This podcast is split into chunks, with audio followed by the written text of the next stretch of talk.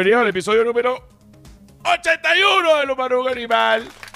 Alegría y felicidad. ¿Cuánta alegría, cuánta felicidad? Demasiada, mucha alegría, mucha felicidad. Episodio número 81. Yo no he tomado, mamá. Yo no he tomado, chicos. Y es el episodio número 71. Estoy borracho, Magario, ¿viste?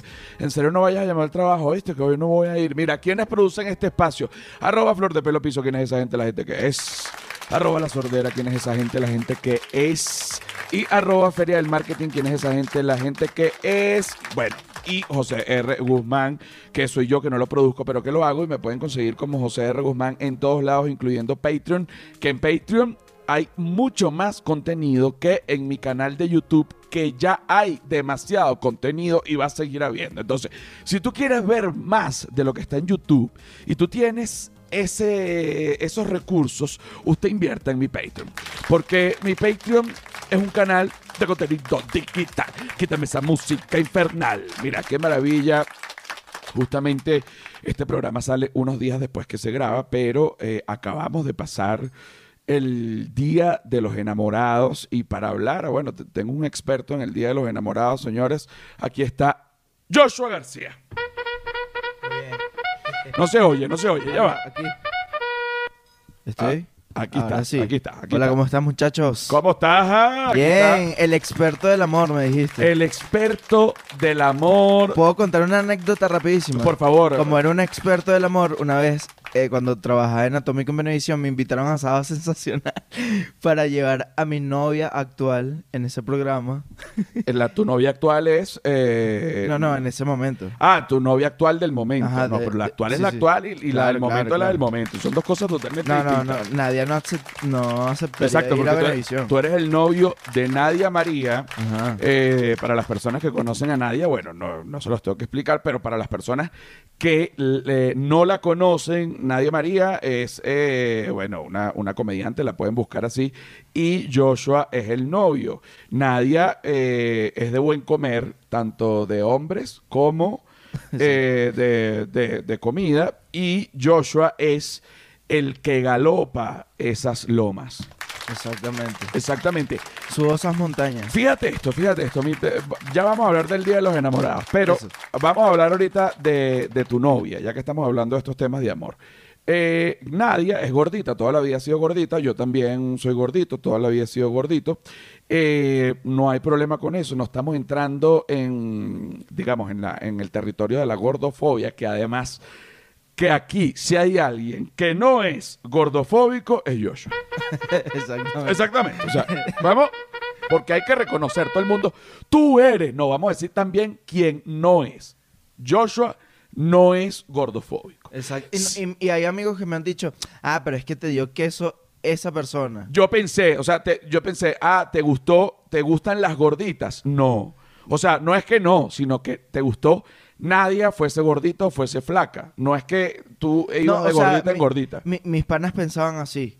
Y no, en verdad es que puedo estar con cualquier gordita, flaca. o sea, O lo que sea, incluso, Lo que- sí, sí. incluso conmigo, mi rey bello. Ok, Claro. ok, ok, ok, ok.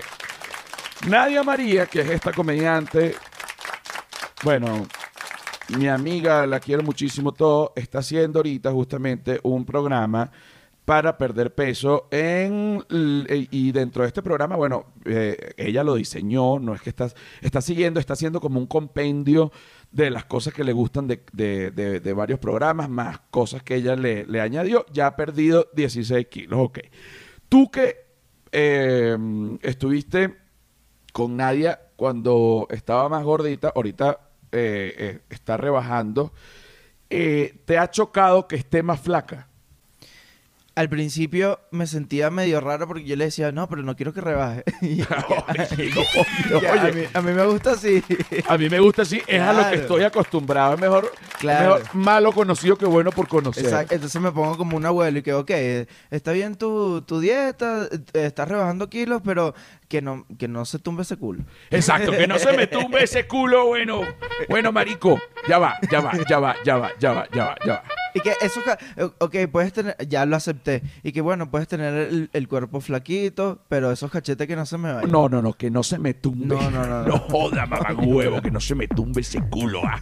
Que no se me tumbe ese culo, hermano, porque si se me tumbe ese culo, se me tumba el huevo, y si se me tumba el huevo, muere todo. Eso es, este, lo que acabo de decir es un poco vulgar, pero, pero, pero, pero, pero, pero, es una realidad. Mira, eh, el- acaba de pasar el Día de los Enamorados. Y mm, bueno, el Día de los Enamorados, evidentemente, eh, la gente se desboca en, en- en un acto casi demencial en ir a las redes sociales y publicar una foto con su pareja Para o demostrar el amor. para demostrar el amor, incluso también amor de amistad, este, dos amigos abrazados. Mira, él es mi amigo, mi amistad. Ah, bueno, aquí. Pero a ver, siento, todo esto me parece muy bien, ¿no? Al final son eh, fechas eh, que terminan siendo tradiciones muy al estilo, bueno, el 24 de diciembre, 25 de diciembre es Navidad y se reciben los regalos y todos los años eso es así. Bueno, el 14 de febrero, todos los años las parejas este, se dan regalos y montan fotos en Instagram. Bueno, eso se ha convertido así y para muchas, muchas, muchas, muchas personas es así. Sin embargo, siento que el 14 de febrero, eh, justamente por la fecha, muchas parejas se ven obligadas como incluso hasta coger por obligación por la fecha o como amarse duro, duro, duro, duro ese día, porque es como el Día de la Madre, que, que uno ama duro a la mamá, pero el día antes y el día después la ama normal. Exacto. Exacto. Y que hoy sí limpio la casa, mamá. Esa mamá, oye mamá, como el día de la madre, mamá, fe- feliz día de la madre, mamadita, mamadita, mamadita, mamadita, y toma, y toma, y, ay, Y que no haga, mamadita, y no mamadita, haga, y y no haga, terminas ahí, mamá, No, no, no, chico, con la mamadita no, pero mamá, mira aquí, ta, ta, ta, ta, ta, y al siguiente día ya está igualito. Bueno, mamá, dale la ladilla, no vamos. Claro, claro, claro. Eso- hay- eso hay, pasa. Hay demasiada presión social en el Día de los Enamorados. De hecho, es del amor y, y, y está intenso y que no, amor y amistad. Y, y pero es, amor. Ok, amor tú, todo. tú lo celebraste, tú celebraste Sí, el sí. Día de los Enamorados, ¿ok? Sí. Ok, fuiste a eh, un lugar barato, Ajá. Pero bueno, aquí en México todos los lugares son baratos. No, mentira, no todos los lugares son baratos. Hay, Exacto. hay lugares, dependiendo de la, de, la, de la clase social en la que tú te quieras desenvolver, y dependiendo del, también del tipo de ropa que tú tengas. tú puedes ir. Tú puedes entrar a Tú- los restaurantes. Tú puedes ir a un lugar eh, o, o a otro lugar. O sea, yo pudiese ir a un brunch donde yo me gasto fácilmente 1.500 dólares acá en Sí, México. exacto. Y también pudiese ir a un brunch igual de poderoso e igual de divino de otro estilo que me puedo gastar 100 dólares. Entonces, bueno, tú Puedes- y decides puedes entrar relajado con la ropa ahí. y puedes entrar en el de 100 dólares. Puedes con bolsa. relajado. Tú ayer te gastaste 800 pesos. 800 pesos son 40 dólares. ¡Ay, discúlpenme! Oye, no es COVID, es WIT. Mira, yo tengo, que, yo tengo que siempre aclarar porque yo toso de repente y la gente, oye, COVID. No es COVID, es WIT. Para, pam, pa, para. Ya Mira, tienes el eslogan. ya tengo el ya tengo el eslogan. Mira, fuiste a comer Ajá. 800 pesos. 40 dólares te costó tu cita de San Valentín en cuanto a la comida. Luego viniste a mi casa, pues yo te, te- te llamamos, viniste a la casa y jugamos Call of Duty.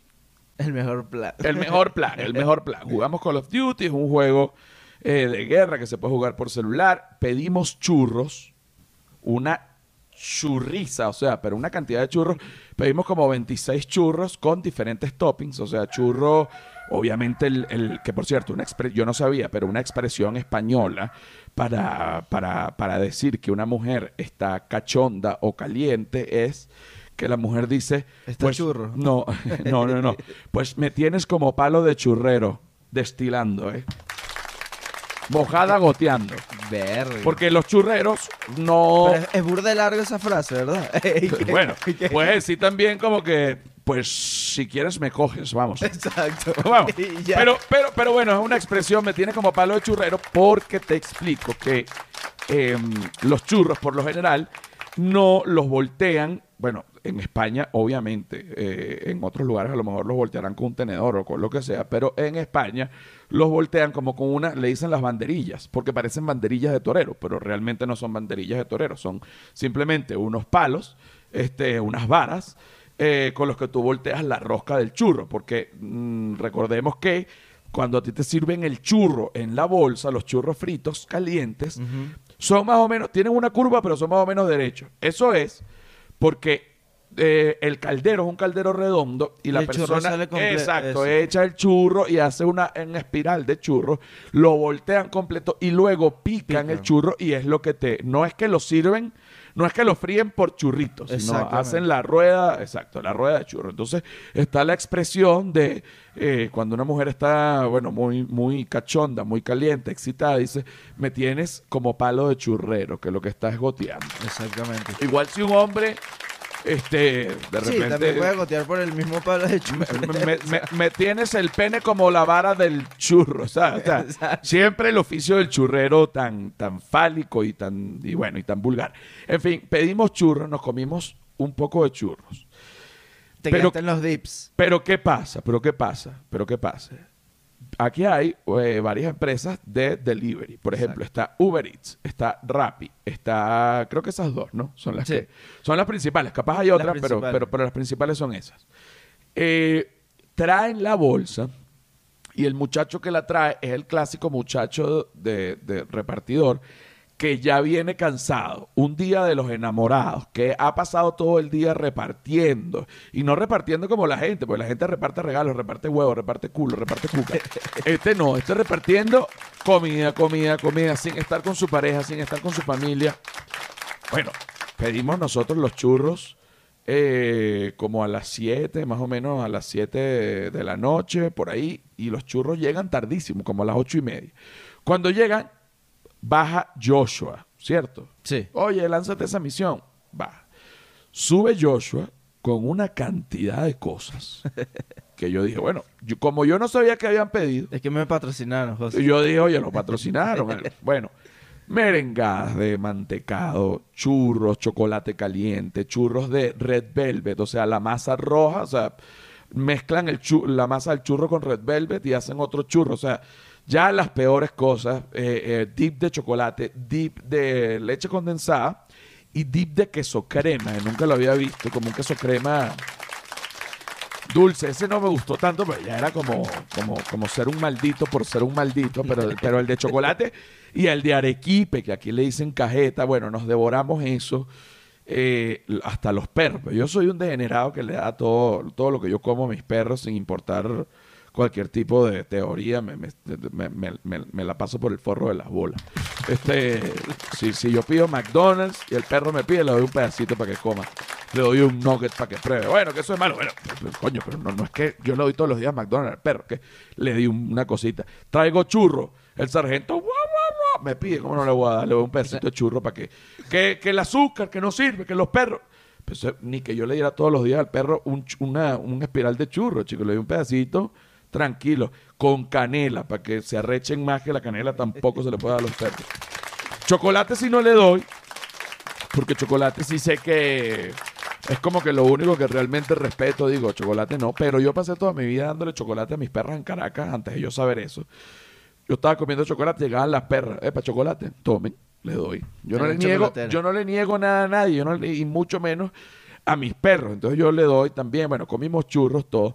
Luego de que gozamos, que los perros comen, que todo esto, suena el intercomunicador. Para, pa, pa, pa, pa, pa, pa. Y fue lo que... Voy a hacer un inciso. pa, pa, Fue loquísimo porque sonó el, el Inter y, y- O sea, nosotros sabíamos que algo malo iba a pasar. O Cuando sea, suena el intercomunicador, que tú no has invitado a nadie, tú dices, sí, sí, que algo pasa. algo pasa, te digo una cosa.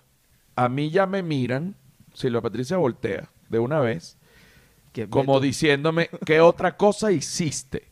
Porque cada vez que suena el intercomunicador y nadie está invitado, es y que, por favor, puede dejar de orinar por la ventana. Y que, "Ah, oye, sí. Por favor, puede dejar de subir a los perros al rooftop que está prohibido. Que, ah. Por favor, puede dejar de soltar los perros en el estacionamiento, que se hicieron popo. Sí, disculpe. Entonces, en verdad no he orinado por la ventana, pero lo del- todo lo de los perros sí lo hice y estuvo muy mal. Y me han regañado y primero me regañó el vigilante, que además es mi amigo, me dijo, mira, no, José, no lo haga más porque lo van a regañar. Y ah, ok. No le paré, lo volví a hacer y me tocó la puerta la jefa de la junta de condominio, una señora rubia, muy molesta, obviamente con su tapaboca. Por favor, para que nos colabore, porque no podemos permitir. Y yo le dije, muchas gracias, yo tengo toda la culpa y cerré la puerta. ¡Qué susto! Sin dejar hablar. No, porque mi papá me enseñó, mi papá me enseñó, cuando a ti te vayan a reclamar algo, tú llegas, saludas cordialmente, le das la razón y te vas. ¿Qué más te van a decir? Ya diste la razón. Y ella decía, sí, porque es que, de verdad, es que usted tiene la razón. Yo fui el, el- el otro, hasta luego. "Mm, Bueno, es que de verdad, no, es que sí, yo fui malo. Hasta luego. Cerré la puerta y chao. Ya yo entendí lo que debe. Se lo estoy haciendo cortico. No se me preocupe, señora, que yo no vuelvo a subir los perros. No, vuel- no volví a subir los perros. Este, suena el intercomunicador. Resulta que el muchacho del, del- el repartidor, tan cansado, se ha confundido y nos ha dado otro pedido. Silvia Patricia a- agarra el intercomunicador. Tucu, tucu, tucu. Aló, Poli. Y se ha muerto de la risa. Y el Poli abajo muerto de la risa. Porque resulta que el muchacho preguntando 45 minutos después que había dejado los churros, que si los churros estaban enteros. Coño, hermano. Qué hermano. Coño, hermano, mire. O sea, nos tuviste hora y media esperando unos churros y tú pretendes que porque no era el pedido no toquemos. Bueno, esbarajamos esa vaina, nos las comimos, bueno, los perros gozaron todo y el muchacho con los ojos aguados, pero por lo menos me pueden pagar la mitad de lo, porque resulta que entonces, bueno, se le dio el dinero para que el muchacho no sufriera. Exacto. Este, pero de verdad que yo creo que ningún ser humano eh, pues espera Para comerse un para comerse unos churros solo porque no es su pedido. Exacto. A mí me dio lástima.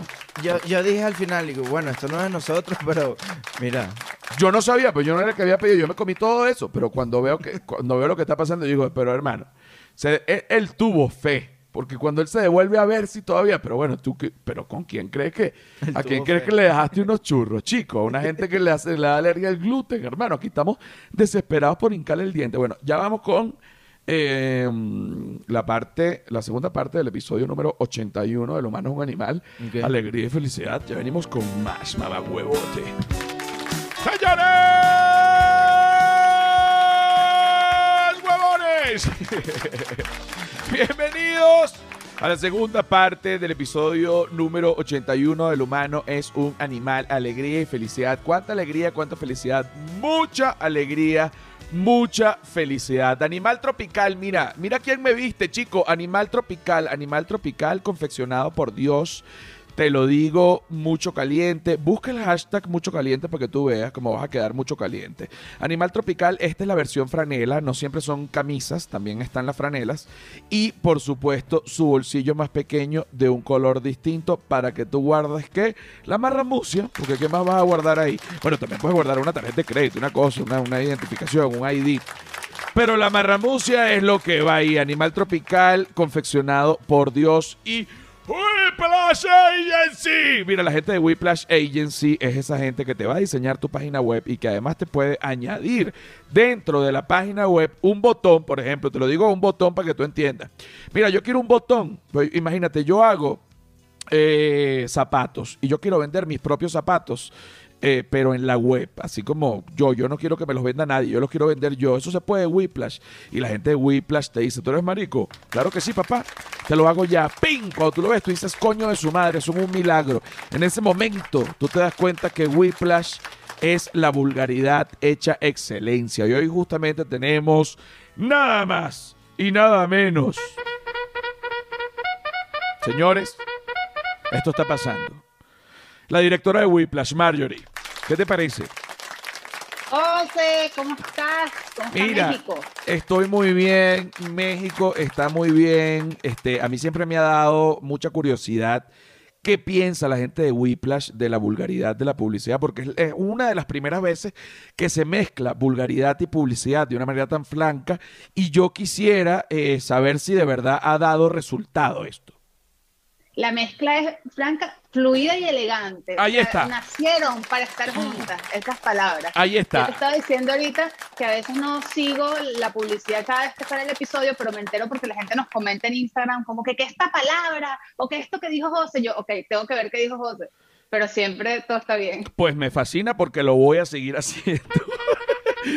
Mira, no hay otra manera.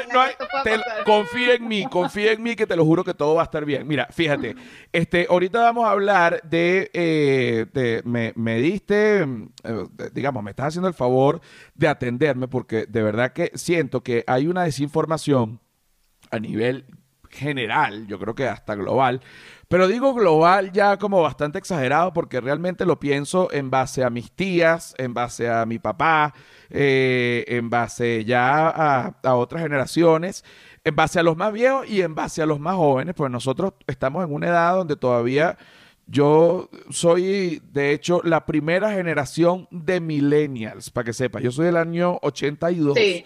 Eh, por lo que eh, pertenecer allí me permite entender lo analógico perfectamente, pero entender también eh, completamente pues lo, digital. Aunque, te digo, que eh, ha habido redes sociales que han ido saliendo, uno está como, uno como comediante o como artista o como músico, cualquiera de las ramas de la, digamos, del show business, eh, necesita tener presencia en cada una de las redes sociales porque son plataformas distintas en las que se, comportan de manera distinta y, te sigue gente distinta y por una llegas a otra y bueno, eh, eh, estás como en la obligación. Sale ahorita Clubhouse, que para mí hasta ahora era un sándwich divino con papas fritas, huevo y pollo. Eh, y ahora es una red social nueva, ¿no? Es parte de lo que está pasando y de las nuevas tendencias. Ubícame, explícame no solo a mí, sino a la gente que estoy viendo esto, porque eh, este podcast lo oye desde papás hasta bueno, no sé, que si alguien de 16 años, que bueno, te digo que, que, horror, pero es así. A ver. Mira, Clubhouse es una nueva plataforma obsesiva también, te va a obsesionar cuando ingreses en ella está basada 100% en audio y es muy sencillita. Tú ingresas en ella y vas a conseguir un botón que dice Start a Room o comenzar una sala.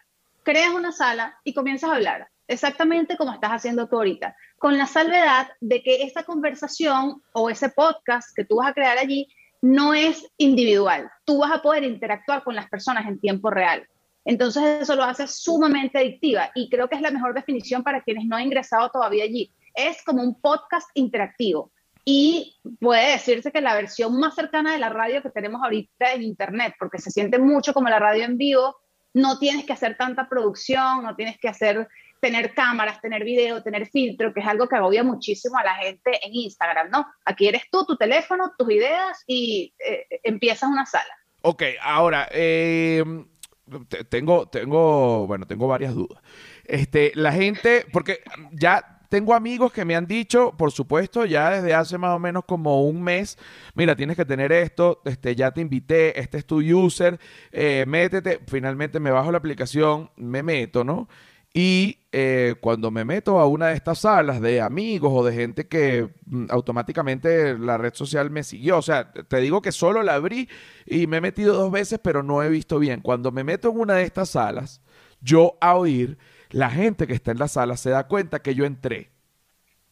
Entonces. te pones a hablar. Ajá, entonces yo entro, estoy viendo para, para ubicarme. Oye, ya llegó José Rafael Guzmán. Todo el mundo se prende una alarma. Yo digo, un momento, yo estoy viendo. O sea, yo estoy viendo. Entonces, este, ahorita tú me estás explicando que es que la, la digamos, eh, que es lo, que es la parte que me parece como que para ver un poco invasiva porque a donde llego, pues evidentemente la gente, la gente que me conoce dice, aquí está este muchacho, vamos a ponerlo a hablar o lo que sea.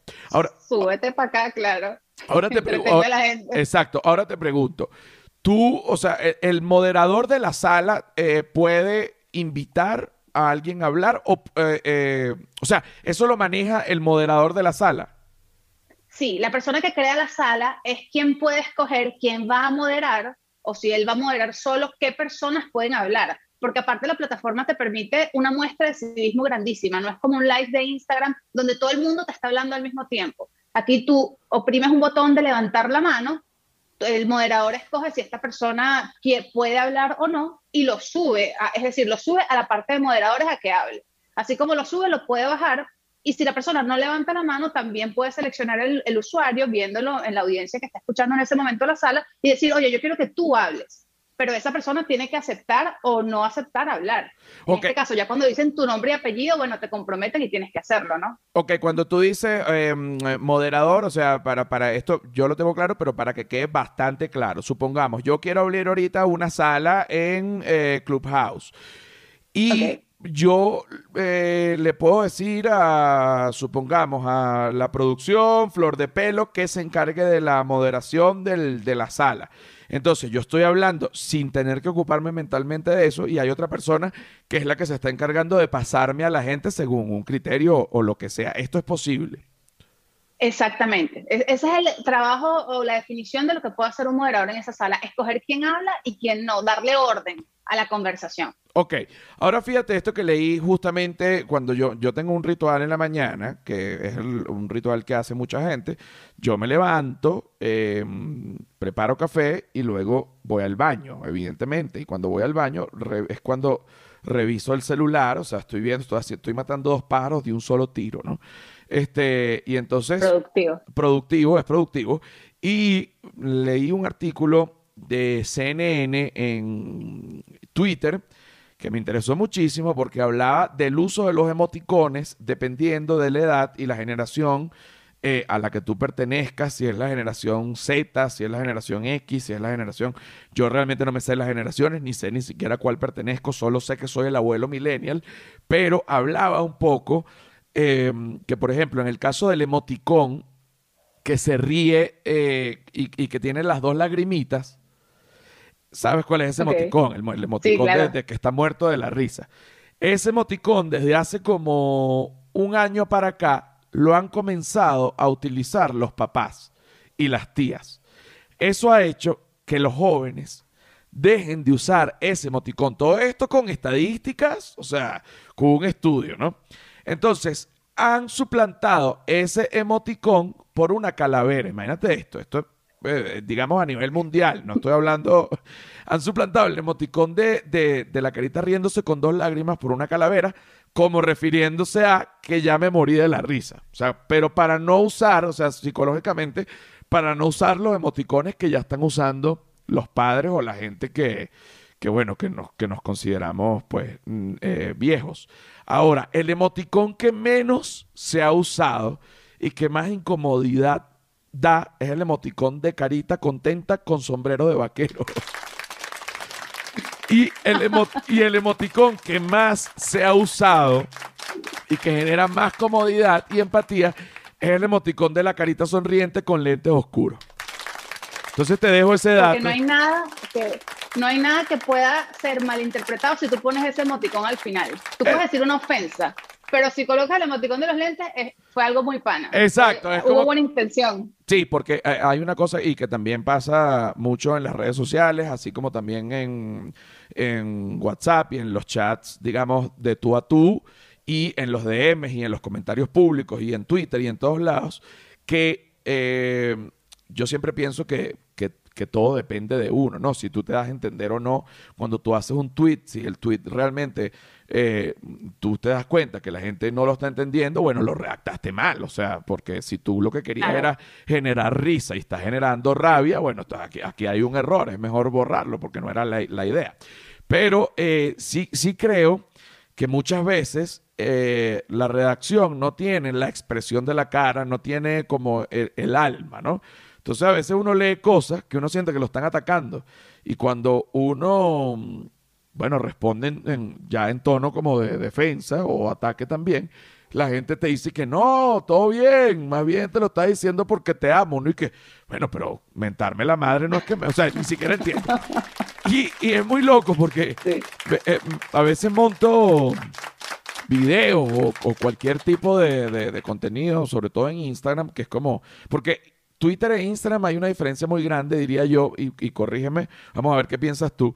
Yo siento que Twitter, eh, uno necesita una, digamos, un nivel más alto como intelectual. O sea, tú en Twitter tienes que de verdad hacer la cosa como es para que no te salga, para que no te, no te salga el tiro por la culata. En cambio, Instagram es como mucho más friendly, es nada más como que mostrar, ¿sabes? Ciertas cosas. Twitter es un poco más, más complejo. Es que Twitter es la red social de las ideas. Entonces, si no tienes buenas ideas o si no tienes un nivel de pensamiento, digamos, atractivo, creativo, una manera de escribir correcta para, hacer, para decir las cosas, no vas a llamar la atención de la gente. En cambio, Instagram es más visual es más fácil que la gente te siga o te busque por cómo te ves que cómo piensas. Es así. Por eso los que estamos en Twitter somos inevitablemente más inteligentes. Es, es así. La gente exitosa en Twitter, eh, yo sí siento que, que o sea, el éxito en Twitter requiere más inteligencia que el éxito en Instagram. Eso, eh, sobre sí. todo porque el éxito en Instagram, eh, justamente como tú dices, que hay mucho de lo visual este, tú sales en hilo o en bikini y ya por ahí, eh, por default, hay, hay, un gran número de personas que te van a seguir sin importar lo que tú pienses, ¿ok? En cambio, en Twitter es distinto porque lo que estás escribiendo y no importa si eres gordo, flaco, alto, enano, negro, lo que sea, pues sencillamente si tus ideas son atractivas, pues ahí vas a ser, vas a ser una máquina. Mira, que eh, aparte de, mm, de Clubhouse, ¿qué otra cosa está llegando ahorita? Bueno, te iba a decir que es lo mismo que está pasando en Clubhouse, que como se basa en los pensamientos porque no pueden ver a nadie, mucha gente que quizás no tiene tanto éxito en Instagram se está refugiando allá y está consiguiendo muchísima audiencia allá. Ahora, ¿qué está pasando en Internet? Twitter está sacando su propia versión de Clubhouse. Se está convirtiendo como en un pequeño Facebook que quiere abarcar formatos nuevos para no morir como plataforma y está lanzando ya en Estados Unidos, está en prueba Spaces es decir, que tú ves los flits, que son las historias de Twitter, que tampoco, no le veo mucho sentido, ¿no? Al uso de, esa, ese feature de la plataforma, pero ahora vas a poder generar conversaciones en esa parte de la, de la ventana. Tal cual como Clubhouse, vas a poder intervenir, levantar la mano, exactamente igual, solo que es en Twitter y con tu audiencia de Twitter, cosa que lo hace mucho más atractiva. Ok, porque claro, la audiencia de Twitter, todos sabemos que Twitter es el lugar más difícil de las redes sociales y darle voz a la gente de Twitter eh, también hasta peligrosísimo. es peligrosísimo.